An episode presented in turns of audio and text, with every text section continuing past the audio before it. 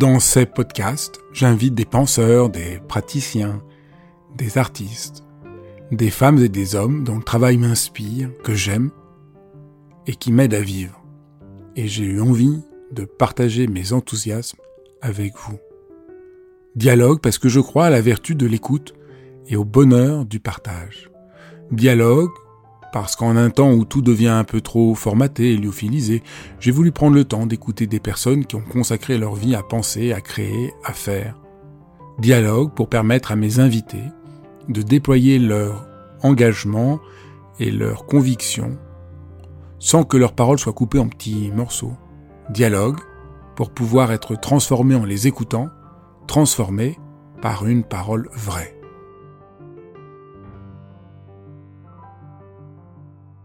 Bonjour, bienvenue dans Dialogue.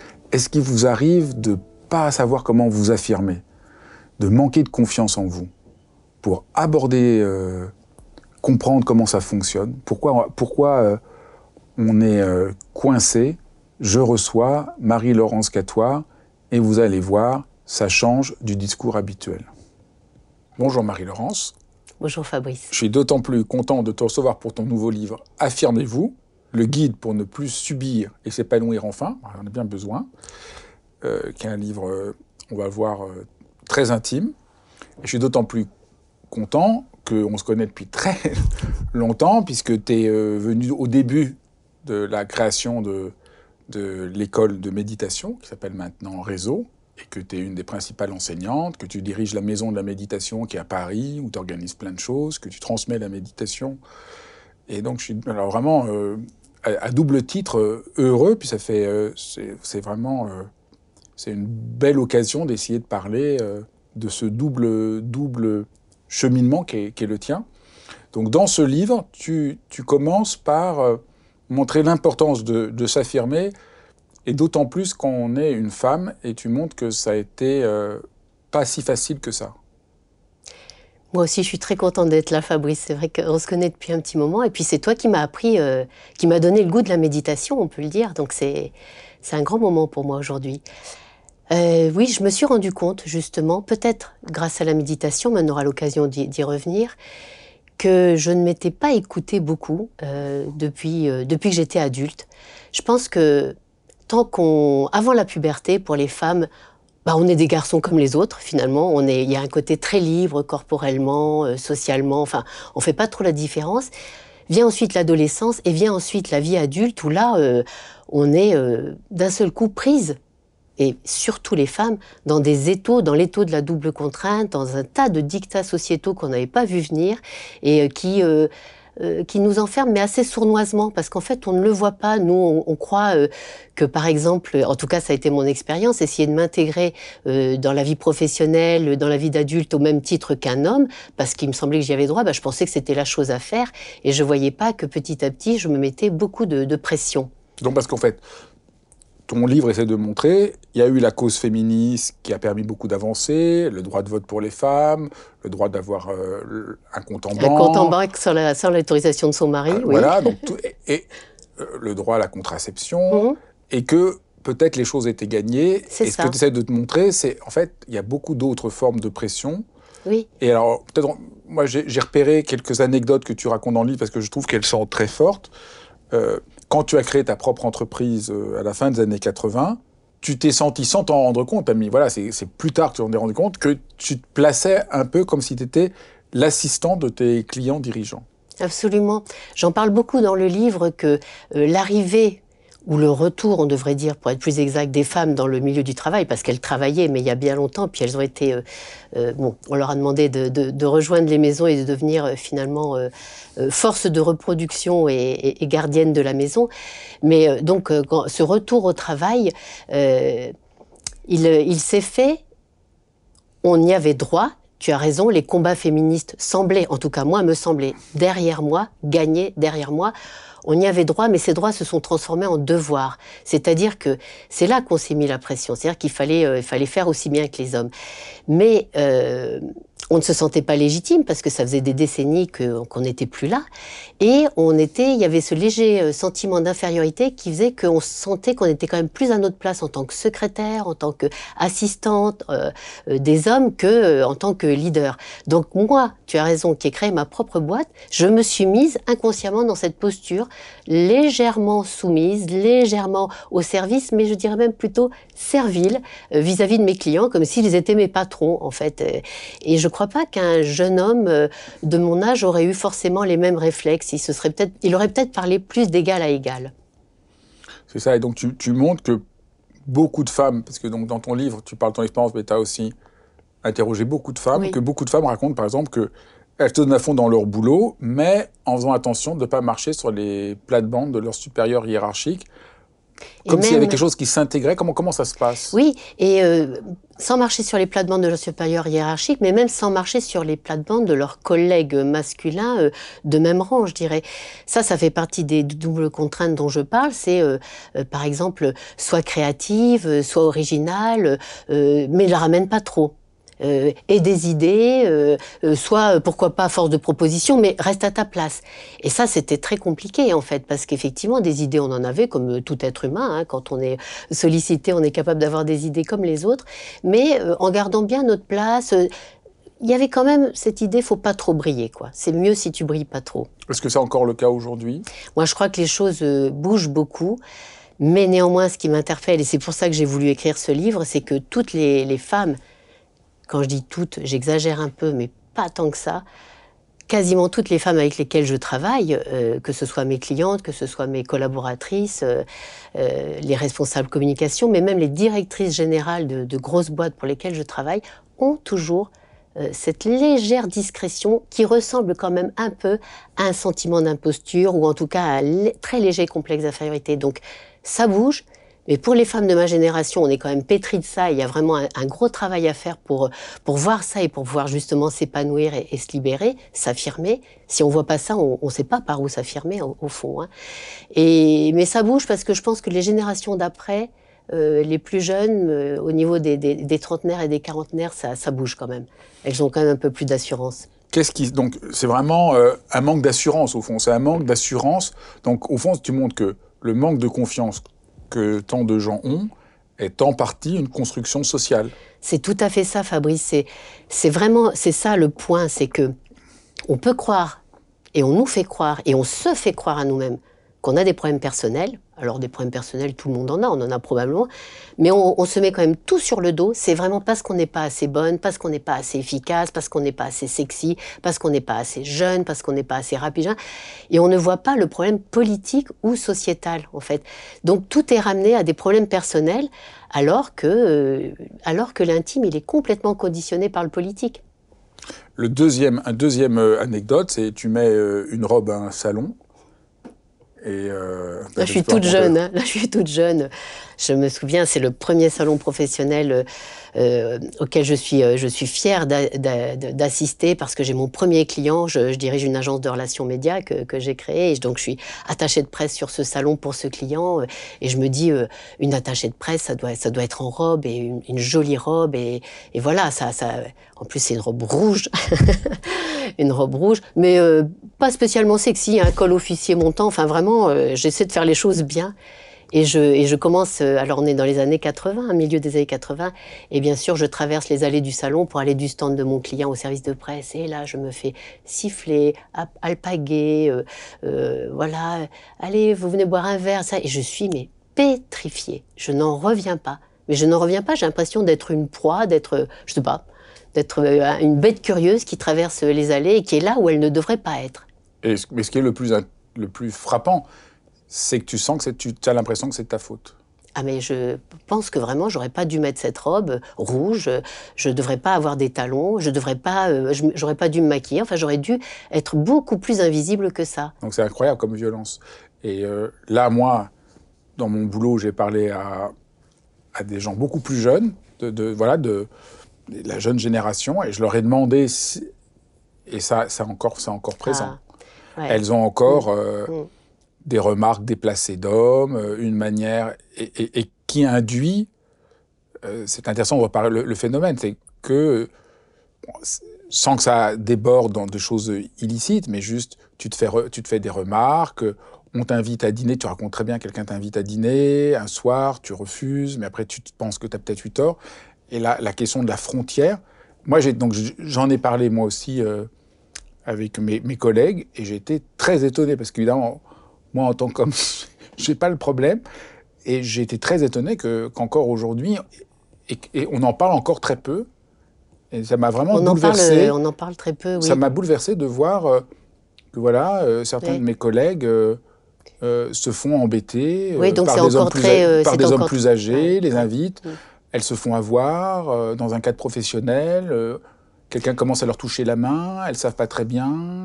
Est-ce que c'est par affection avoir, Voilà, et on se fait vraiment avoir parce que c'est vraiment, tu sais, c'est vraiment l'histoire des victimes. On se fait vraiment avoir parce que on se croit coupable.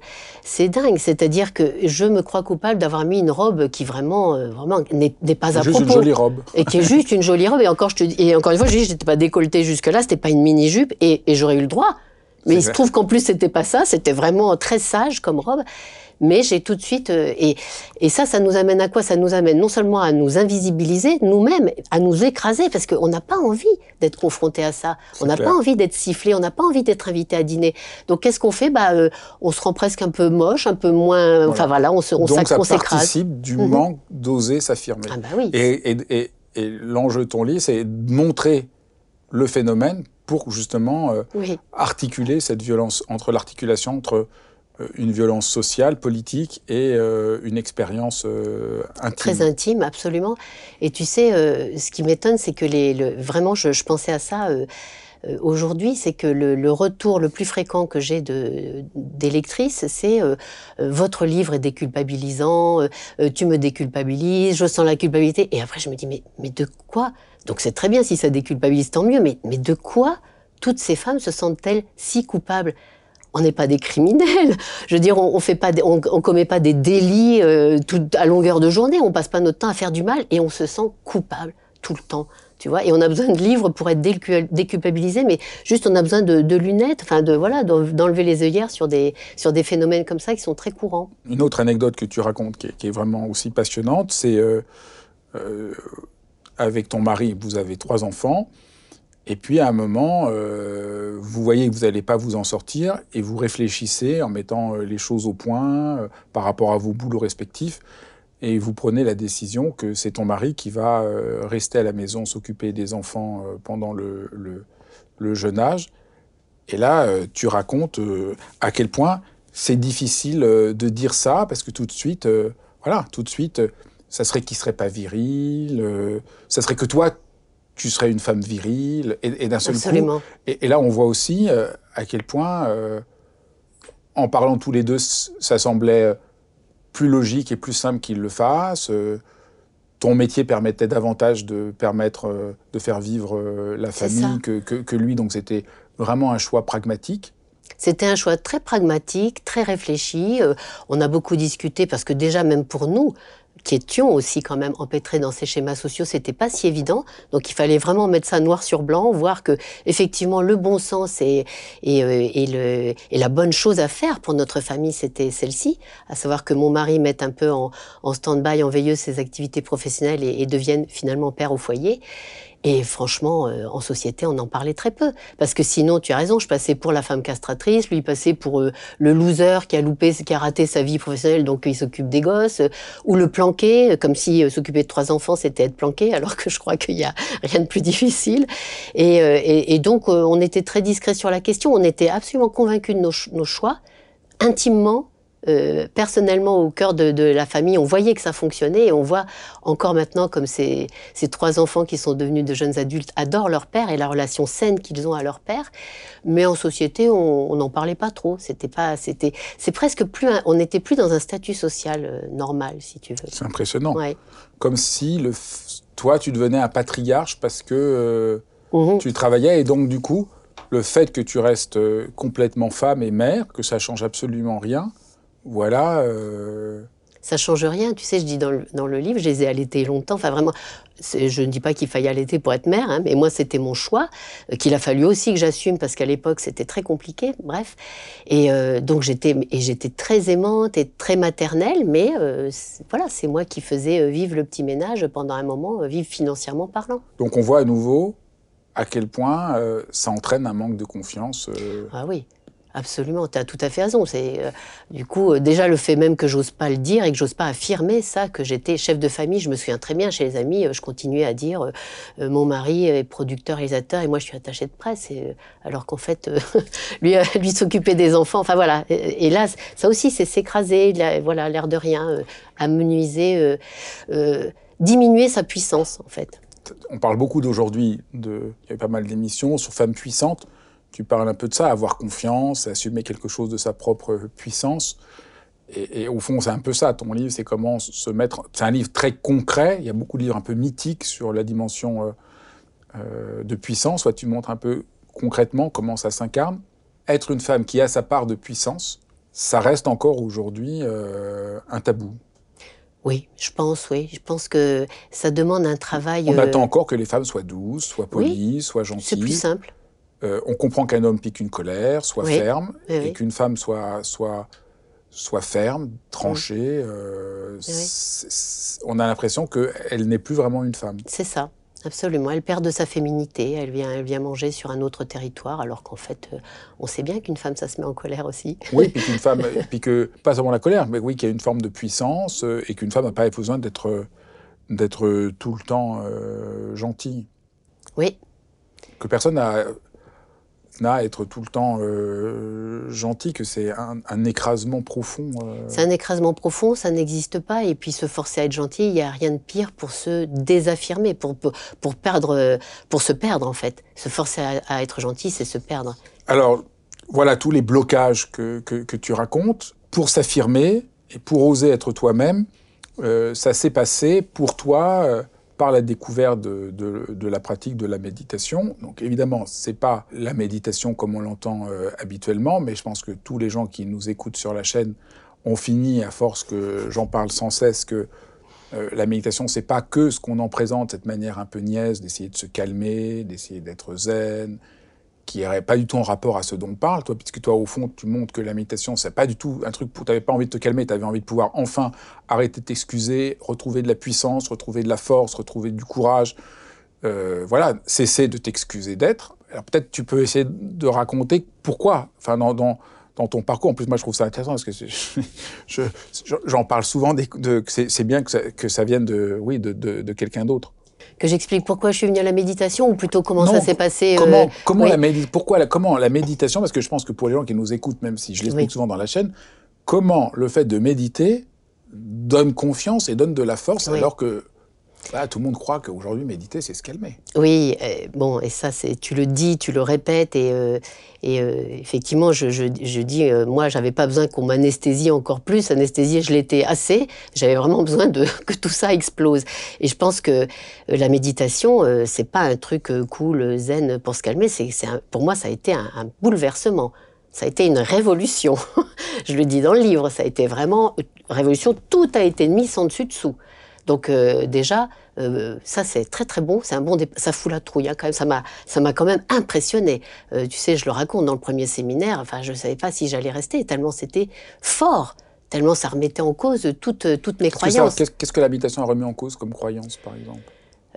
Alors, tu viens de parler du, fait d'être gentil. Ça a remis en cause le fait que je pensais qu'en étant gentil, euh, je serais aimé, puis qu'en étant tout le temps gentil, euh, je mourrais pas. Enfin, je sais pas, quelque chose euh, qui me rendait, voilà, oui, toujours aimable moins fragile, moins mortel, etc. Et en fait, j'ai découvert que tout ça, c'était des histoires et que, que mourir, je le ferais seul et que je sois aussi gentille que je veuille ne, changerait rien à l'affaire. Donc déjà, cette idée de, de, de, devoir être gentil, cette idée euh, de devoir justement me contrôler tout le temps, parce que sinon, euh, j'allais être trop brutale, pas assez gentille, parce que moi, voilà, j'ai traduit ça comme ça comme j'avais peur de ma puissance, parce que depuis l'adolescence, on me racontait que c'était pas féminin tout ça. Comme j'avais peur de ma puissance, je l'avais, je l'avais bien, bien muselé en essayant d'être gentil. Mais du coup, en essayant, en me forçant à être gentil, j'étais brutale et maladroite. Enfin bon, donc pour pas être brutale et maladroite, j'étais dans le contrôle. Enfin, c'est infernal ce qu'on s'impose. Et le contrôle, je connais bien. Contrôle, contrôle. J'arrive en, en méditation, j'arrive sur ce stage de méditation, sur ces ça explose. Le, je peux plus rien contrôler en fait. Et pourtant, il se passe rien de particulier. Juste, je m'assois en silence euh, quelques, hmm. quelques euh, séances par jour. Mais le fait de se foutre la paix, de ah s'autoriser à être comme on est, ah te remet en rapport au mouvement de la vie, au fond. Absolument. Et à, tout, et à, tous les niveaux. quoi. C'est-à-dire que est-ce que je suis gentille ou pas gentille bah, On peut interroger ça. Est-ce que je suis brutale ou puissante? Bah, On peut interroger ça. Est-ce que mon autorité naturelle est un défaut, un vilain défaut qui doit me faire sentir coupable? Bah, On peut interroger ça. Donc voilà, euh, en se foutant la paix, euh, comme tu nous l'as si bien, si bien appris, on laisse ça éclore, quoi. On laisse, euh, bah, voilà ce qu'on sent, et du coup il y a une harmonie qui se fait entre ce qu'on ressent à l'intérieur et ce qu'on a juste envie de manifester euh, naturellement. Donc, à côté de ton travail de chef d'entreprise, tu enseignes euh, beaucoup dans, dans, l'école. Dans l'école, on est tous bénévoles, donc tu enseignes plein de séminaires. C'est un peu le choix qu'on a fait. Euh, peut-être tu peux parler de, qu'est-ce qui se passe quand les gens viennent euh, faire un séminaire que tu guides, comment euh, cette expérience les aide à se mettre en rapport à la possibilité de s'affirmer? Alors, j'en ai déjà parlé, mais sur les stages, c'est très frappant le sentiment de culpabilité qui ronge tout le monde, et les femmes en premier lieu. Il y a, il y a beaucoup de femmes sur les, sur les stages que je dirige ce sentiment de culpabilité qui vraiment empêche d'éclore, empêche de, s'affirmer. Il y a bien sûr le manque, du coup, le manque d'amitié envers soi, le manque, le manque de tendresse envers soi. On ne vaut rien. C'est les, personnes qui viennent, qui viennent au stage. Peut-être que j'exagère là aussi non, mais C'est intéressant de dire parce que quand on reprend l'exemple tout bête de ces hommes qui font des remarques euh, aux femmes et qui, qui, qui participent de quelque chose qui est encore présent c'est sûr que tu te sens un peu sali. Oui. Eh oui. Et donc c'est sûr que et donc l'estime de soi, elle, elle, est plus là, quoi. Non, tu on, te sens quand même un peu, voilà, tu te sens abîmé par ça. Oui, on est abîmé. Et c'est important que la pratique, c'est comme au fond euh, rentrer dans une eau qui nous purifie un peu. Absolument, une eau qui nous purifie, un espace qui nous répare, un espace qui nous restaure. Il y a vraiment ça euh, qui est très beau dans, dans l'espace de la pratique, c'est qu'on ne fait rien et on sent que ça se répare, quoi. Qu'effectivement, euh, juste cette immobilité, ce silence est capable de, voilà, de, de réparer en profondeur tout ce bruit, toutes ces, toutes ces remarques, comme tu le dis, toutes ces euh, injonctions qu'on nous, qu'on nous a, avec lesquelles on nous a euh, vraiment euh, empoisonné la vie, puisque tu parles de purifier, oui, il y a quelque chose de, de, l'antidote aussi, hein, de, la, de, la, méditation, de cet espace qui, qui, qui nous libère aussi d'un poison qu'on nous a administré, puis qu'on a pris l'habitude du coup de s'auto-administrer. Donc tu enseignes beaucoup de stages. Peut-être on peut expliquer pour ceux qui ont envie d'essayer, euh, donc l'école organise régulièrement des stages. Euh, des stages très, euh, très pédagogiques, très doux très rassurant. Ça, c'est vraiment toi qui donnes cette impulsion dans l'école et c'est important parce que justement, la méditation, euh, c'est un acte assez courageux, je trouve. C'est vraiment une, belle rencontre avec soi et on ne sait jamais à l'avance ce qu'on va rencontrer au fond. Et les stages sont vraiment faits pour, euh, pour créer un cadre très protecteur, finalement, euh, très sécure. Voilà. Et ça, c'est vraiment important par exemple, pour retrouver de l'estime de soi ou retrouver de la confiance en soi ou retrouver euh, euh, de la tendresse pour soi ou, euh, voilà, ou se rencontrer, il faut qu'on il faut partir d'un espace sécure. Donc ça, le stage, c'est vraiment le, le, réceptacle, cet espace sécure qu'on arrive à, vraiment à préparer par euh, tout, grâce à tous les bénévoles et, les enseignants euh, compris, bien sûr. Et puis, euh, c'est très pédagogique en ce sens que c'est très progressif. Vraiment, ce sont des stages de 5 à 6 jours en résidentiel et c'est très progressif. On y va pas à pas avec, bien sûr, beaucoup de méditation guidée, mais aussi beaucoup d'enseignement qui est clair. C'est toujours cette magie de, bah, quand on sait, et quand on, nous ouvre les yeux sur ce qui se passe, bah, on devient plus intelligent et on retrouve confiance. Quoi. Ah, mais donc c'est pas moi qui ai un problème personnel. Effectivement, il se passe ça et, et, je peux le partager avec d'autres qui vivent la même chose. Ce que je trouve intéressant de ce que tu dis, c'est que quand on ne connaît pas la méditation, donc on a cette idée que c'est pas du tout pour redonner cette force. Et après, on a l'impression que c'est la difficulté euh, de, de, faire quelque chose de vraiment difficile qui va nous permettre de nous rencontrer. Donc toi, tu dis le, le, le contraire. Vrai. Ton expérience, c'est non, non, pas du tout. Les gens confondent la dureté et la radicalité et la profondeur.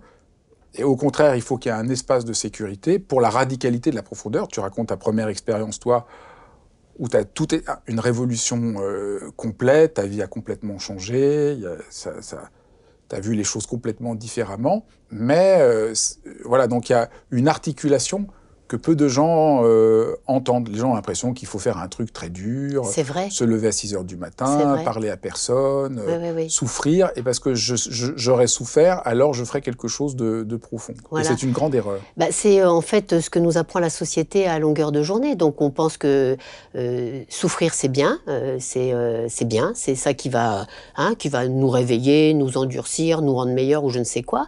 Donc pareil pour un stage de méditation. Si je souffre, ça, ça va être bien, quoi. Si la discipline est légèrement au-dessus de ce que je peux supporter, euh, ça va être bien. Je vais sortir de, moi, je vais devenir un super moi ou je ne sais quoi.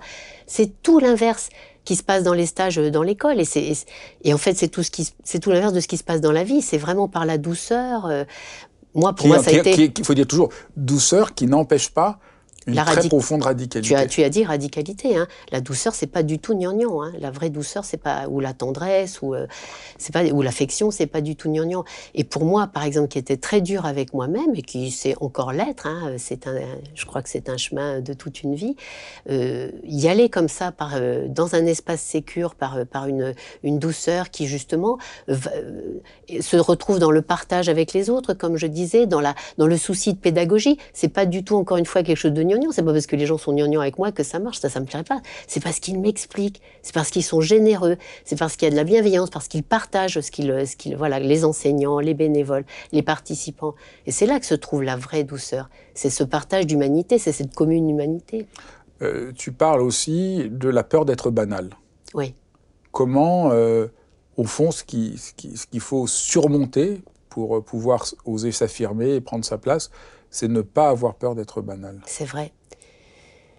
Ce qui est plutôt une bonne chose parce que, en fait, euh, ça nous permet de partir d'un point juste. Parce que justement, comme on a été très écrasé, euh, ou qu'on s'est auto-écrasé, qu'on s'est fait toute petite dans bien des cas, euh, du coup, ne pas avoir peur d'être banal, ça peut nous redonner, voilà, ça peut nous redonner un, un, point de départ juste. Bah oui, en fait, on essaie toujours d'être euh, original à tout point, on essaie toujours d'être intelligente intelligent. Mais l'intelligence, c'est vraiment, euh, c'est vraiment la valeur suprême de notre société, alors euh, que personne ne sait trop ce que c'est que l'intelligence. Il y a tellement de formes d'intelligence. On, confond intelligence et intellectualisme, on confond intelligence et, savoir suprême, connaissance illimitée, etc. Ça nous rend très odieux, très orgueilleux, et en fait, peut-être qu'il vaut mieux aller chercher du côté de la banalité, euh, quelque chose de beaucoup plus ordinaire. Euh... Au fond, ne pas avoir peur d'être banal, c'est accepter d'être juste euh, un être humain, au fond. Oui. Et c'est ça que tu as pu rencontrer. Et c'est paradoxe. En acceptant d'être banal, j'ose m'affirmer parce que j'ai moins besoin d'exceller en toute situation. Au fond, c'est le, le fait qu'il faut être surpuissant, excellent, parfait, sans erreur. Tu as tout à fait raison de parler de ce paradoxe parce qu'en fait, c'est ça l'histoire du, du, livre aussi. C'est que si on abandonne la peur d'être banal, c'est là qu'on va devenir peut-être plus intéressante et plus originale. Si on abandonne euh, la peur d'être puissante euh, ou d'être d'être autoritaire, c'est là que justement on va peut-être avoir une autorité juste qui va pas être une prise de pouvoir, qui va pas être de l'oppression. Et, et, la, méditation, c'est toujours ces paradoxes. C'est en acceptant ce qu'on imaginait comme pas très intéressant que peut fleurir, que peut éclore une part de nous-mêmes qui au fond est très intéressante parce qu'elle est humaine. Et surtout, elle est raccord avec ce qu'on est vraiment et non pas un rôle social ou, ou une idée de, une idéale qu'on se ferait de la puissance, de l'intelligence, de que sais-je, de la gentillesse, de tout ce qu'on veut. Oui. Ce que j'ai trouvé passionnant dans le chemin que tu montes pour euh, ne pas subir et s'épanouir, c'est qu'il y a à surmonter toutes ces peurs qu'on repère pas du tout. Oui. Parce qu'au fond, je me, je me, disais, on me dirait quelqu'un dirait comment on fait pour, pour que tu t'affirmes? Je ne penserais pas du tout. Ah, il faut que je vois ma peur d'être banal, la peur d'être brutal, la peur de ne pas savoir. Mais au fond, c'est très juste. On a tous peur de ne pas savoir. Oui. Euh, euh, tu veux en dire quelque chose? Oui, et c'est ça, c'est vraiment un, un malheur, je dirais, cette peur de ne pas savoir. Alors ça peut être très bien, parce que ça peut être un moteur pour, euh, pour lire, pour étudier, pour apprendre. Ça, c'est formidable. Et moi, je, depuis que j'ai découvert la méditation, ça m'a donné une soif de, de, de, me remettre à lire ce que j'avais laissé un peu de côté, euh, parce qu'une adulte sérieuse qui bosse, chef d'entreprise, elle n'a pas besoin de... Bon, n'importe quoi. Donc là, je me suis remise à, lire de la poésie, du roman, des essais. Euh, c'est, formidable de, vouloir savoir. Mais la peur de ne pas savoir, c'est autre chose. C'est vraiment penser qu'on est toujours un tout petit peu trop nulle, un tout petit peu trop ignorante, un tout petit peu, et que bah, il vaut mieux la fermer parce que de toute façon, euh, au concours de celui qui sait le mieux, on ne sera jamais gagnante. C'est tout à fait idiot parce qu'en fait, c'est toujours en reconnaissant qu'on ne sait pas qu'on peut apprendre. Et euh, quand j'enseignais ça euh, lors d'un week-end à la maison de la méditation, du reste, il y a une participante qui a dit Mais oui, mais c'est le principe même de la science. C'est parce qu'ils ne savent pas qu'ils continuent à chercher. C'est parce qu'on reconnaît qu'on ne sait pas qu'on peut avancer, qu'on peut chercher. Donc c'est beaucoup plus intéressant que de faire semblant de savoir. Mais c'est vrai qu'on s'en veut de ne pas savoir. Et du coup, euh, voilà, on n'a pas confiance, Oui, et on se dit ah vrai. je suis nul, C'est vrai et on se cache, et on n'ose pas prendre la parole parce qu'on ne voudrait pas que les gens voient qu'on ne sait pas, Oui. alors qu'en réalité, mieux- nous- moins on sait, mieux, mieux c'est. Mieux c'est, oui. Et quand on le cache, ça met tout de travers, quoi. Parce que, voilà, on s'enfonce dans des, dans des situations très inconfortables qui nous aident pas à nous affirmer non plus. Ben, je crois qu'on a, merci beaucoup, je pense qu'on a fait un, un- un beau, un beau chemin, j'espère que ça donnera envie aux gens de, de lire ton livre, de avoir le courage de, de s'affirmer, et je pense qu'il y a encore beaucoup de combats euh, à mener pour que les femmes puissent euh, inventer leur vie comme elles le veulent. Je suis contente que tu dises ça parce que je, voilà, euh, je lis beaucoup d'essais féministes aussi de, de- plus jeunes femmes et je me dis ça y est, on- elles en sont sorties, etc. Mais je suis, enfin, je suis contente. Je vois qu'il y a encore du travail à faire et je, quand je dis je suis contente, je vois qu'en fait, voilà, tout, tout reste à faire, quoi. C'est pas du, là encore, il faut pas se tromper et croire que les combats sont derrière nous. Et puis voilà, j'espère que ça donnera aussi envie aux gens de, de venir à la maison de la méditation, qui est, euh, voilà, métro Gambetta, vous pouvez tout, tout trouver sur la maison de la méditation. Tu organises plein de choses euh, que, que j'invite les gens à découvrir et euh, peut-être même à aller faire un stage de méditation. Oui, tout le monde est bienvenu. Merci. Merci beaucoup, Fabrice. Ben, merci beaucoup d'avoir suivi cet épisode de Dialogue. Surtout, ne manquez pas de vous abonner. J'ai des pépites à venir dans les semaines qui viennent.